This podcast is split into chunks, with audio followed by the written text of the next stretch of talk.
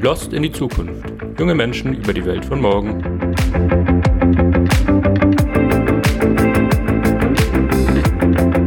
Hallo und herzlich willkommen zur neuen Folge von Lost in die Zukunft, dem Zukunftspodcast von jungen Menschen für junge Menschen über die Welt von morgen. Mein Name ist Michi Schlegel, ich bin der Host dieses Podcasts und in dieser Folge spreche ich mit Alex über die Energiewende und die Wasserstofftechnologie. Hallo Alex, danke, dass du dir die Zeit nimmst. Hallo Michi, danke, dass ich dabei sein darf. Freut mich sehr. Bevor wir ein bisschen tiefer in das heutige Thema einsteigen, würde ich wie immer mit der Einstiegsrubrik starten. In der Einstiegsrubrik stelle ich meinen Gästen eine Was würdest du tun, wenn Frage und das soll so ein bisschen die Fantasie und das Vorstellungsvermögen trainieren und das braucht man ja, um über die Zukunft zu reden. Und meine Frage an dich ist, was würdest du tun, wenn du morgen 50 Millionen Euro im Lotto gewinnen würdest? Das ist eine interessante Frage, Michi. Wenn ich 50 Millionen Euro gewinnen würde, würde ich als allererstes kündigen und würde dann eine umfassende und längere Weltreise machen, ohne Flugzeug. Mhm. Und nach Beendigung dieser Weltreise, also auch gerne mal ein, zwei, drei Jahre unterwegs sein, würde ich zurück zu meiner beruflichen Tätigkeit gehen. Ich würde da also dann nicht sagen, oh, Cocktails trinken und nichts machen, sondern mhm. ich würde dann wieder arbeiten wollen, weil ich doch auch eine sehr spannende Aufgabe habe, wo man auch einen sinnvollen Beitrag zu was leisten kann.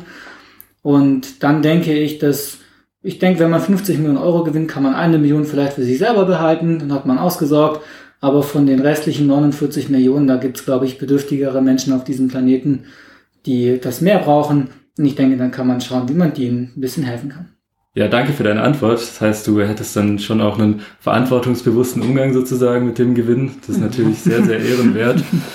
Und du hast auch gesagt, du hast einen Beruf, der dir Spaß macht, den du mhm. sogar wieder dann machen würdest, selbst mhm. wenn du so viel Geld gewinnen würdest. Das musste ja wirklich ein erfüllender Beruf sein. äh, was machst du denn so? Äh, ich glaube, das erklärt auch, warum ich mir gedacht habe, dass du zu dem Thema, über das wir heute sprechen, so ein bisschen was zu sagen hast vielleicht. Mhm. Ich arbeite bei einem Münchner Technologieunternehmen und unterstütze dort den Aufbau von neuen Geschäftsfeldern im Bereich der regenerativen Energietechnik.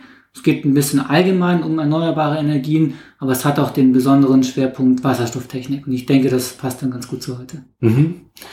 Ja, der große Begriff, unter dem ja viel zusammengefasst wird, was diesen Technologiewandel betrifft, äh, nicht nur das Vorantreiben von Wasserstofftechnologie, aber zum Teil auch, ist ja mhm. die Energiewende. Mhm. Erstmal so ganz im Allgemeinen, um das große Bild aufzumachen. Was sind für dich die zentralen Herausforderungen bei der Energiewende? Mhm. Zum einen müssen wir die Erzeugungskapazitäten von regenerativer Energietechnik weiter ausbauen. Das bedeutet, wir brauchen mehr Photovoltaikanlagen, mehr Windkraftanlagen, mehr Wasserkraftwerke in Deutschland ein bisschen schwierig. Da haben wir ja schon den Großteil der Wasserkraft ausgeschöpft, aber international gibt es da natürlich noch mehr mhm. Potenziale. Mhm. Zusätzlich müssen wir unser Stromnetz ausbauen. Unser Stromnetz ist ja aktuell darauf ausgelegt, dass Strom von wenigen großen zentralen Kraftwerken an Verbraucherstandorte transportiert wird. Das mhm. ist wie so eine Einbahnstraße. Und dadurch, dass wir viele kleine Energieerzeugungsanlagen bekommen, also eine kleine Photovoltaikanlage auf einem normalen Hausdach, ähm, muss ich dieses Stromnetz wesentlich enger verzweigen. Dazu kommt dann, dass wir Energiespeicher mhm. schaffen müssen, mhm. weil natürlich die Sonne scheint nicht immer und der Wind weht nicht immer mhm. Und wir müssen dann mal die Fähigkeit haben, Energie ein bisschen zwischenzuspeichern. Und da reden wir zum einen über Batteriespeichertechnik, mhm. da reden wir aber auch über Wasserstofftechnik. Energiespeicherung mit Wasserstoff, wie funktioniert das? Es gibt drei verschiedene Möglichkeiten, Energie mit Wasserstoff zu speichern. Die erste Möglichkeit ist in Form von Tanks, also ähnlich wie es eben einen Gastank gibt oder ähnlich wie es einen Tank für Diesel gibt oder für, für Kerosin, kann man auch einen Tank bauen, in dem man Wasserstoff einspeichert. Mhm. Die nächste Möglichkeit wäre in einer Kaverne, also unterirdisch, beispielsweise in einem stillgelegten Salzbergwerk. Und die dritte Möglichkeit ist in einer Gasleitung, Also ich kann innerhalb von gewissen Grenzen unter Beachtung von bestimmten technischen Vorschriften auch in ein bestehendes Erdgasnetz mhm. Wasserstoff einspeisen, das dann auch so verwendet werden kann. Und das ist die dritte Möglichkeit, Wasserstoff zu speichern. Mhm. Und was ist jetzt der Vorteil von der Energiespeicherung mit Wasserstoff gegenüber der Speicherung auf, ich sag mal, konventionellen Batterietechnologien? Da gibt es im Wesentlichen fünf verschiedene Vorteile. Das erste ist, wir können Ressourcen schonen. Nicht? Also für Batterien muss ich ja irgendwo Lithium, Kobalt oder sonstige Materialien aus der Erde herausholen. Mhm. Bei Wasserstoff brauche ich da im Wesentlichen Wasser. Das ist einfach freundlicher und schöner für den Planeten. Ja. Das zweite ist, dass wir häufig in den Regionen, wo wir die Rohstoffe aus der Erde holen, schwierige Menschenrechtssituationen haben. Also wir reden ja auch häufig von Ländern in Afrika oder in, in Südamerika, wo nicht immer ganz gesichert ist, dass da Arbeitsschutzvorschriften eingehalten werden, wo auch nicht immer ganz sicher ist, dass da auch alle Beschäftigten volljährig sind. Mhm. Formulieren wir es mal so. Und wir können eine Wasserstoffinfrastruktur hier in Europa aufbauen. Da brauchen wir dann diese Länder nicht mehr oder diese Region nicht mehr. Und dann können wir auch hier sicherstellen, dass das im menschenrechtskonform hm. passiert. Der dritte Vorteil ist, wir reduzieren unsere Abhängigkeit, weil wenn ich natürlich die Rohstoffe von einem anderen Land brauche außerhalb von Europa, dann kann das auch mal passieren, dass da jemand sagt, ja, also wir mögen Europa jetzt nicht und wir haben jetzt hier zum Glück ein Druckmittel und wir hm. beliefern euch eben nicht mehr, fertig. Hm. Und diese Abhängigkeit können wir uns dann sparen. Das ist der dritte Vorteil. Außerdem kann es durchaus sein, dass Wasserstoffspeicher günstiger sind als Batteriespeicher. Das ist nochmal ein großer Vorteil, der für die Wirtschaft enorm wichtig ist. Mhm. Und der fünfte Vorteil ist, dass wir uns Transportwege einsparen. Ich muss dann keine Rohstoffe mehr vom anderen Ende der Welt mit, mit einem Schiff oder einem Flugzeug oder sonst irgendwie erst wochenlang äh, hierher holen, sondern mein Gott, die, unsere Anlagen können wir in Europa bauen. Das ist deutlich besser. Wie kann Wasserstoff noch angewendet werden, außer in der Energiespeicherung? Wasserstoff hat ganz, ganz viele verschiedene Anwendungsmöglichkeiten und das ist auch genau das, was wir brauchen. Also Energie speichern ist gut, aber wenn wir eine Energieform haben, die wir flexibel einsetzen können, also ich kann Wasserstoff einmal nehmen, um damit Strom zu machen, ich kann es aber auch einmal nehmen, um damit Wärme zu machen, mhm. dann ist das nochmal ein Riesenvorteil, weil wenn ich wenig Strom brauche, aber viel Wärme, kann ich das gleiche Medium benutzen. Also mhm. diese Flexibilisierung ist ein weiterer wichtiger Vorteil von Wasserstoff. Und diese Verbindung von verschiedenen Sektoren, also von Wärme und von Strom und vielleicht auch noch von Gas und von sonstigen Sachen, das wird Sektorenkopplung mhm. genannt. Und das funktioniert mit Wasserstoff sehr, sehr gut. Ich kann Wasserstoff nehmen, das ist an sich ein Gas. Mhm. Und ich kann Wasserstoff in der bestehenden Erdgasinfrastruktur einsetzen. Mhm. Zumindest innerhalb von gewissen Grenzen. Es geht nicht ganz uneingeschränkt, aber es geht. Und so kann ich es dann transportieren in bereits bestehender Infrastruktur. Das ist natürlich sehr günstig. Ich kann Wasserstoff nehmen und in eine sogenannte Brennstoffzelle einführen. Und dann ist das vereinfacht gesagt so, vorne kommt Wasserstoff rein in eine Brennstoffzelle und aus der Brennstoffzelle raus kommt dann Strom. Und dann kann ich damit wiederum komplett alles, es ist Strom, ich kann damit so ziemlich alles machen. Also das funktioniert sehr problemlos. Was ich dann auch machen kann, ist, ich kann Wasserstoff zum Beispiel verbrennen. Mhm. Also ich könnte auch einen, einen Gasmotor nehmen und könnte es verbrennen. Und da kann ich wiederum Strom gewinnen und auch Wärme. Ja, und mit der Wärme kann ich dann ein Haus heizen oder auch eine ganze Fabrikhalle heizen. Ich kann auch diese Wärme wiederum zwischenspeichern und dann später die Wärme wieder nutzen, um mhm. zum Beispiel Strom zu erzeugen. Also, und, und darüber hinaus könnte ich Wasserstoff auch im Mobilitätsbereich anwenden. Es gibt da Ideen mit, mit, Fahrzeugen oder auch mit Flugzeugen oder auch mit Schiffen, dass da Wasserstoff verwendet werden kann. Also es ist sehr vielseitig einsetzbar und es ist in verschiedenen Sektoren einsetzbar und Wasserstoff ermöglicht auch verschiedene Sektoren miteinander zu verbinden. Und das sind so einige der Schlüsselvorteile, die diese Technik für uns bietet. Gerade der Bereich der Mobilität interessiert mich auch noch. Momentan wird ja noch viel Hoffnung in Elektromobilität gelegt. Warum sind wir da noch nicht so weit, was Wasserstoffautos angeht? Es ist ein klassisches Henne-Ei-Problem. Wir haben in Deutschland aktuell circa 100, vielleicht auch ein bisschen weniger Wasserstofftankstellen. Mhm. Zum Vergleich, wir haben zwischen 14.000 und 15.000 Zapfsäulen für Benzin und Diesel. Mhm. Wir würden mindestens 1000 Tankstellen brauchen, um ein flächendeckendes, ich sage jetzt mal Ladenetz mhm. für Wasserstoffautos zu bauen. Und dadurch kauft natürlich keiner Wasserstoffautos.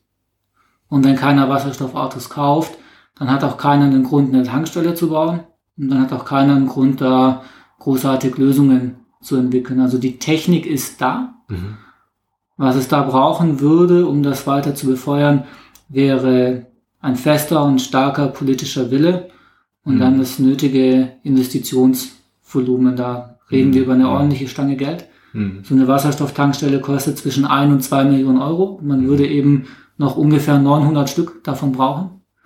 Und dann könnte das Ganze auch in, ins, ins Rollen kommen. Wenn wir die Infrastruktur hätten und Konzerne genügend Wasserstoffautos produzieren würden, wäre es dann überhaupt so, dass irgendwann alle mit Wasserstoffautos rumfahren würden?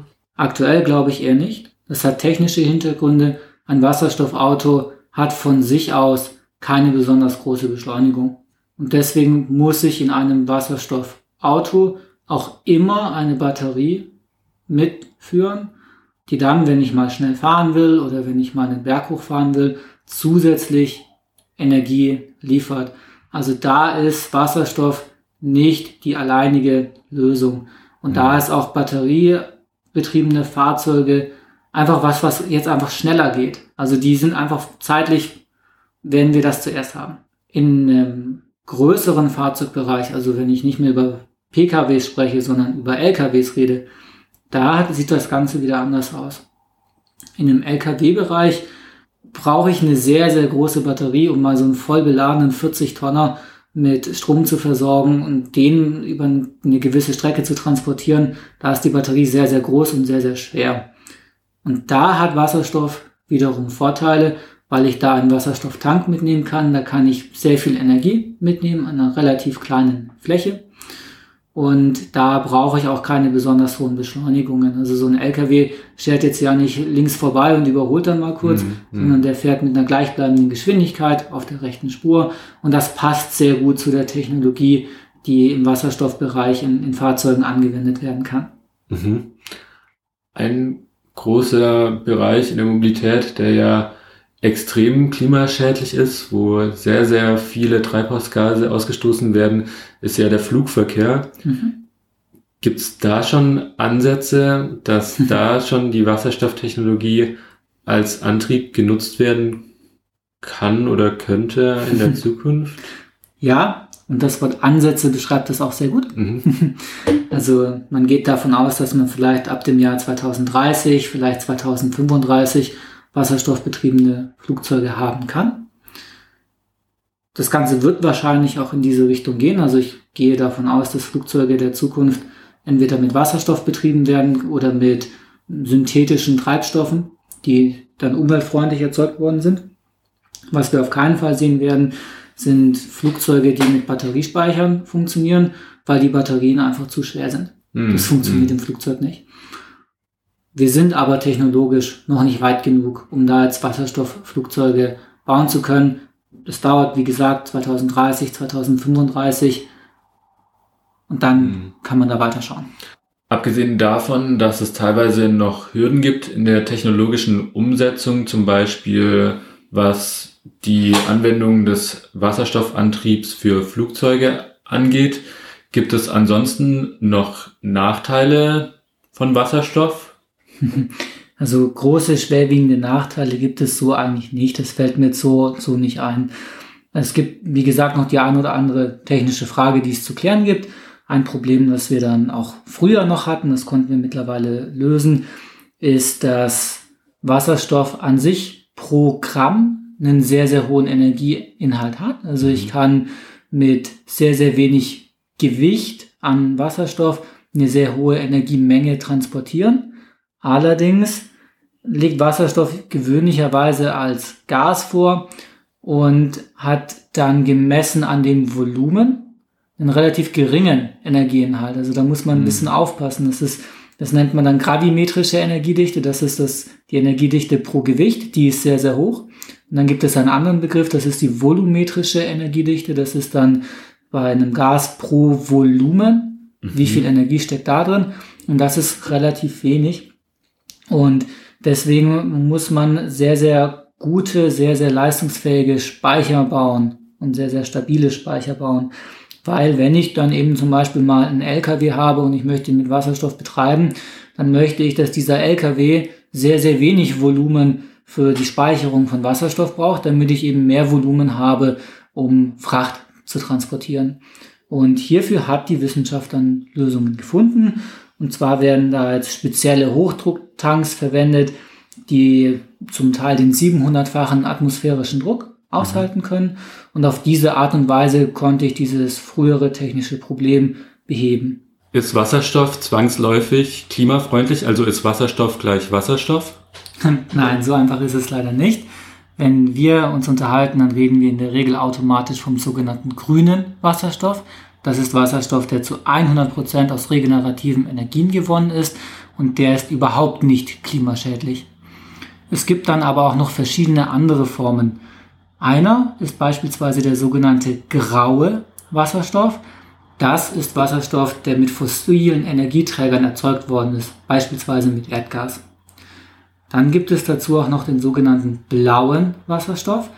Das ist Wasserstoff, der auch mit fossilen Energieträgern gewonnen wurde.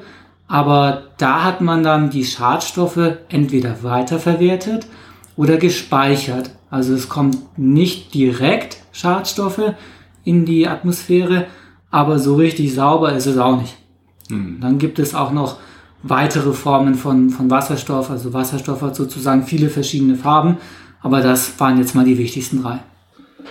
Würdest du jetzt unterm Strich sagen, Wasserstoff ist so eine Art Game Changer, was die technologische Lösung von unseren CO2-Reduktionszielen angeht?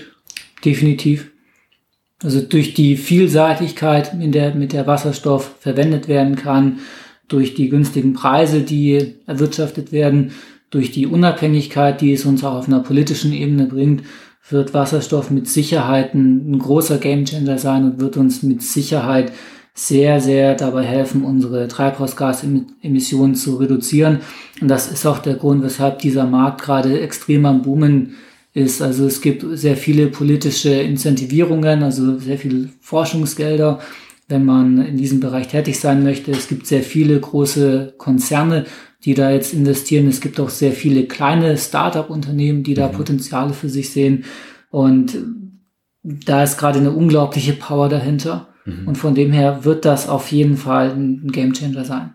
Jetzt geht ja, könnte man sagen, der Ausbau erneuerbarer Energien in Deutschland immer noch relativ schleppend voran. Haben wir dann überhaupt genügend erneuerbare Energien, um grünen Wasserstoff in dem Ausmaß, in dem wir ihn brauchen, herzustellen? Nein. Also wir dürften unsere Ausbaukapazitäten da gerne verdreifachen. Du hast ja vorher erwähnt, dass bestehende Gasinfrastruktur für den Transport und die Speicherung von Wasserstoff verwendet werden kann. Besteht auch nicht die Gefahr, dass Wasserstoff so ein bisschen als Alibi für den Ausbau von Gasinfrastruktur missbraucht wird, dieser Ausbau aber eigentlich nur für den Transport und die Speicherung von fossilem Gas verwendet wird.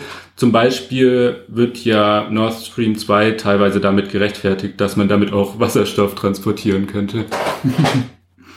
Ich denke, dass die Frage der Pipeline-Planung vor allem eine Frage ist, wo es darum geht, ich muss Energie von Ort A nach Ort B transportieren. Das ist die grundsätzliche Frage in der Pipeline-Planung. Wie, wie mache ich das am geschicktesten? Wo lege ich die Pipeline? Wie dick muss die sein? Ähm, wie lang muss die irgendwie sein? Und die Frage, die dann danach kommt, ist, was ist eigentlich in dieser Pipeline drin? Mhm. Ist es jetzt eigentlich grüner Wasserstoff? Ist es jetzt eigentlich grauer Wasserstoff? Es wird so sein, dadurch, dass wir die Erzeugungskapazitäten nicht ausreichend schnell hochfahren für, für regenerative Energien, dass wir Pipelines haben werden, in denen man theoretisch grünen Wasserstoff transportieren könnte. indem man aber zum Beispiel zuerst mal grauen Wasserstoff transportiert mhm. oder Erdgas. Ist das gut? Nein. Was kann man dagegen machen? Wir müssen mehr regenerative Energien zubauen. Und dann kann man, dann kann man das verhindern. Wasserstoff alleine wird uns quasi auch nicht aus der Klimakrise führen können, oder? Ich denke, dass es zur Beantwortung der Klimakrise immer sehr viele verschiedene Faktoren braucht. Und das eine ist natürlich die richtige Technologie, da kann Wasserstoff mhm. helfen. Das ist dann auch gepaart mit einem entsprechenden politischen Willen. Mhm. Und ich denke auch, dass es dann Investitionen aus der privaten Wirtschaft braucht in mhm. solche Technologien und auch einfach den Willen, den Energiebedarf im eigenen Betrieb zu reduzieren. Mhm. Und ich denke, was mir dann auch immer noch insbesondere wichtig ist, ist die Energiewende fängt, finde ich, bei jedem von uns selber an. Mhm. Also wir können jeden Tag, wenn wir aufstehen, entscheiden, ähm, in welchen Umständen lebe ich, was gehe ich vielleicht einkaufen, was gehe ich vielleicht nicht einkaufen, wie oft fliege ich in den Urlaub, brauche ich wirklich ein großes, teures, dickes Auto oder reicht nicht vielleicht auch ein bisschen was kleineres? Mhm. Und ich glaube, das sind so die Fragen, die, die uns ja bewegen sollten. Mhm. Also mhm. Ich denke, es ist nicht gut, wenn man darauf wartet, dass irgendwie von außen, von der Regierung oder von Konzernen oder sowas uns eine Lösung vorgetragen wird, sondern jeder hat die Möglichkeit, Einfluss zu nehmen. Und ich denke, das sollten wir wahrnehmen. Das sehe ich im Großen und Ganzen genauso. Aber was ich schon auch sehe, ist, dass die Regierung auf jeden Fall Rahmenbedingungen festlegen kann, zum Beispiel durch Subventionen, was du ja auch erwähnt hast, aber zum Beispiel auch durch eine Bepreisung von CO2 über Emissionshandelssysteme oder über eine CO2-Steuer, wodurch dann eben auch der Anreiz und der Druck für ähm, die Wirtschaft größer wird, da diesen Wandel zu vollziehen. Dem stimme ich zu, kann ich ansonsten noch gar nicht viel dazu sagen. Ist auf jeden Fall so, wie gesagt, ein Zusammenspiel von vielen Dingen, privater Wirtschaft, Politik und dem Willen des Einzelnen. Ja, was kann denn deiner Meinung nach auch jeder Einzelne dazu beitragen? Um den Stromverbrauch zu reduzieren, könnte man beispielsweise, oder was heißt zu reduzieren, um ihn ökologisch auch verträglicher zu machen, kann man zu einem Ökostromanbieter wechseln. Das ist das eine, dass die Energie, die man da verbraucht, zumindest ökologisch ist und natürlich auch den Stromverbrauch an sich reduzieren. Das sind dann eben so Sachen wie darauf achten, dass man das Licht ausmacht, darauf achten, dass man sich Geräte kauft, die energiesparend sind und einfach allgemein auch darauf achten, dass man keinen allzu ausschweifenden Lebensstil hat. Das waren noch ein paar praktische Tipps zum Schluss. Vielen Dank dafür, Alex. Jetzt fehlt eigentlich nur noch die Ausstiegsrubrik. Und zwar stelle ich dir darin die Frage, Alex, was denkst du, wo stehen wir bei dem Thema Energiewende und Wasserstoff, wenn du 50 bist?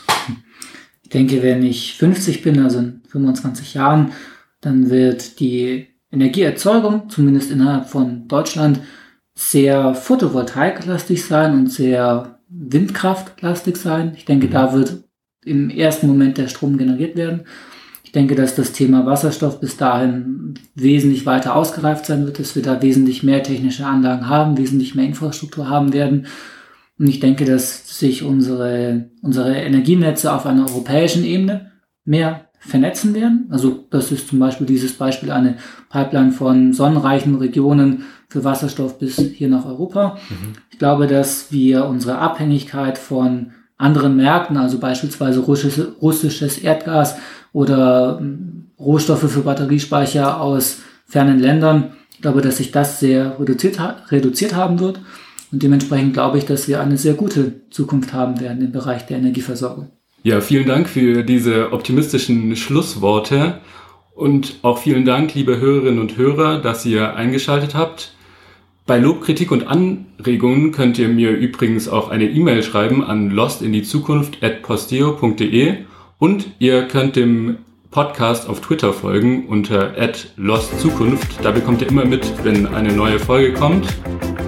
Ja, sonst bleibt mir nichts mehr anderes übrig, außer zu sagen, ciao, bis zum nächsten Mal. Ciao.